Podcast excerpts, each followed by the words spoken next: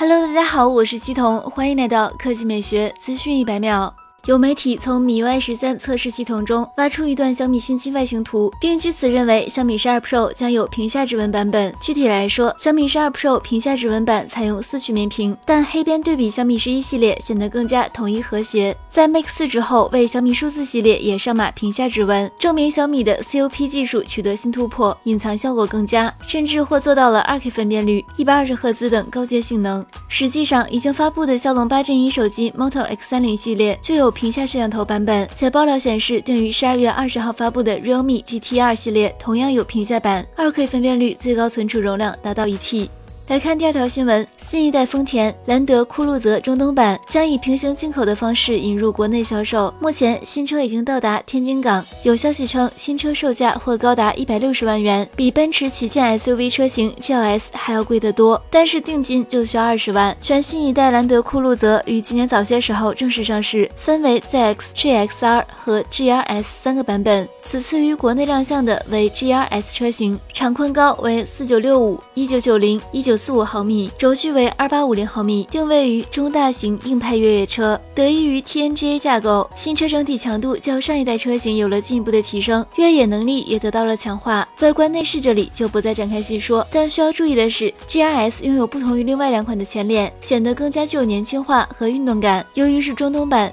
从图片看到，新车车机语言尚未完全切换，中控台上布满了各种机械实体按钮，比较符合它的使用场景。此外，此次亮相的车型为七座版，其中二排座椅还配有信息娱乐系统，只不过那两块屏幕略显廉价和粗糙感。动力方面，新车换装了全新的 3.5T V6 双涡轮增压发动机，最大功率305千瓦，峰值扭矩650牛米，匹配时速自动变速箱，百公里加速仅需6.7秒。